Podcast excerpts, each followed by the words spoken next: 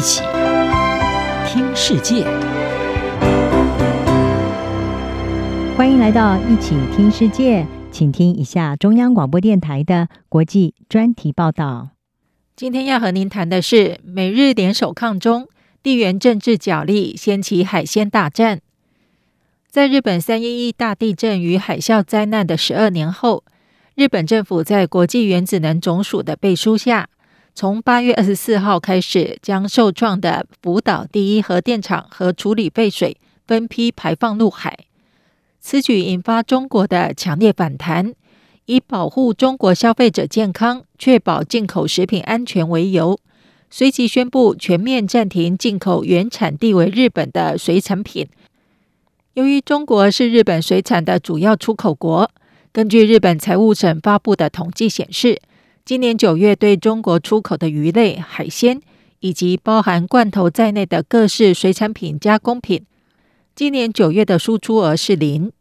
如此大幅度的衰退，正是中国这纸全面禁令带来的后果。然而，由于日本出口中国的水产只占总贸易量的不到百分之一，因此中国此举其实对日本的经济影响甚微。也就是说，这纸禁令与其说是经济事件，不如说是政治姿态居多。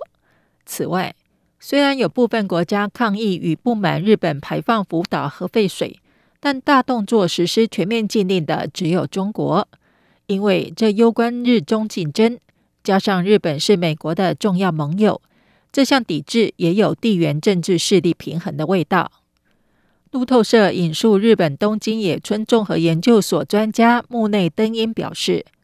日本二零二二年对中国和香港出口的水产只占日本总出口的百分之零点一七。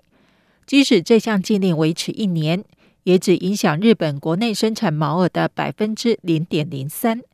因此，这是一场政治意义大于经济的海鲜大战。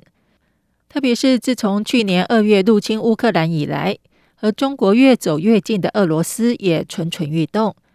在北京对日本祭出禁令后，俄罗斯开始格外关注中国这个庞大的海鲜市场。随着俄罗斯因为发动战争而遭到严厉制裁与抵制，莫斯科打的如意算盘是趁虚而入，想借机扩大对中国的海鲜出口。为了表态力挺中国的这项禁令，俄罗斯也在十月十六号宣布。跟进中国的措施，禁止日本水产品进口。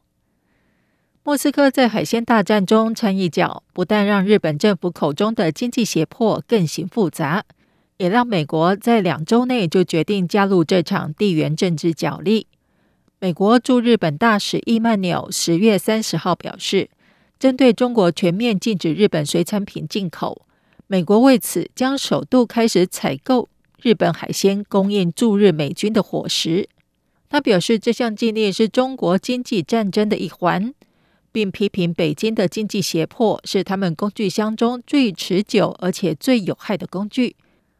尽管美军目前采购的日本扇贝还不到一吨，和中国过去采购的十万吨有天壤之别，但是美国加入战局，却是缓解日本单方面挨打的局面。在中国外交部发言人汪文斌回呛易曼纽，表示加强友谊是大使的工作，而非挑拨离间、搬弄是非之后，作风强硬的易曼纽直接反击，他以中国与印度的领土争议和菲律宾渔船相撞，向日本附近海域发射飞弹，以及中国战机飞行员对美国军机进行不安全的拦截等案例，表示中国才是制造纷乱的各种好手。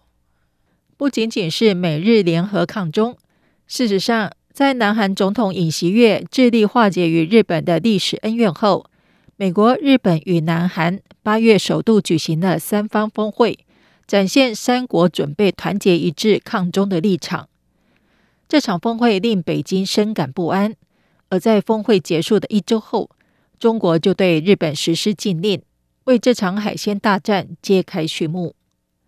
专家认为，北京借由祭出这项水产禁令，并利用人民因反日情绪向日本拨打爆量的骚扰电话，甚至引发日本驻中国使馆向侨民示警，将一起科学与食安事件升级为经济胁迫，作为政治操弄的手段；而俄罗斯则是趁虚而入，在日本水产空窗期意欲抢占中国市场。相较于美国出手采购日本的水产，中俄联手只是各自心怀鬼胎。以上专题由吴宁康编辑播报，谢谢收听。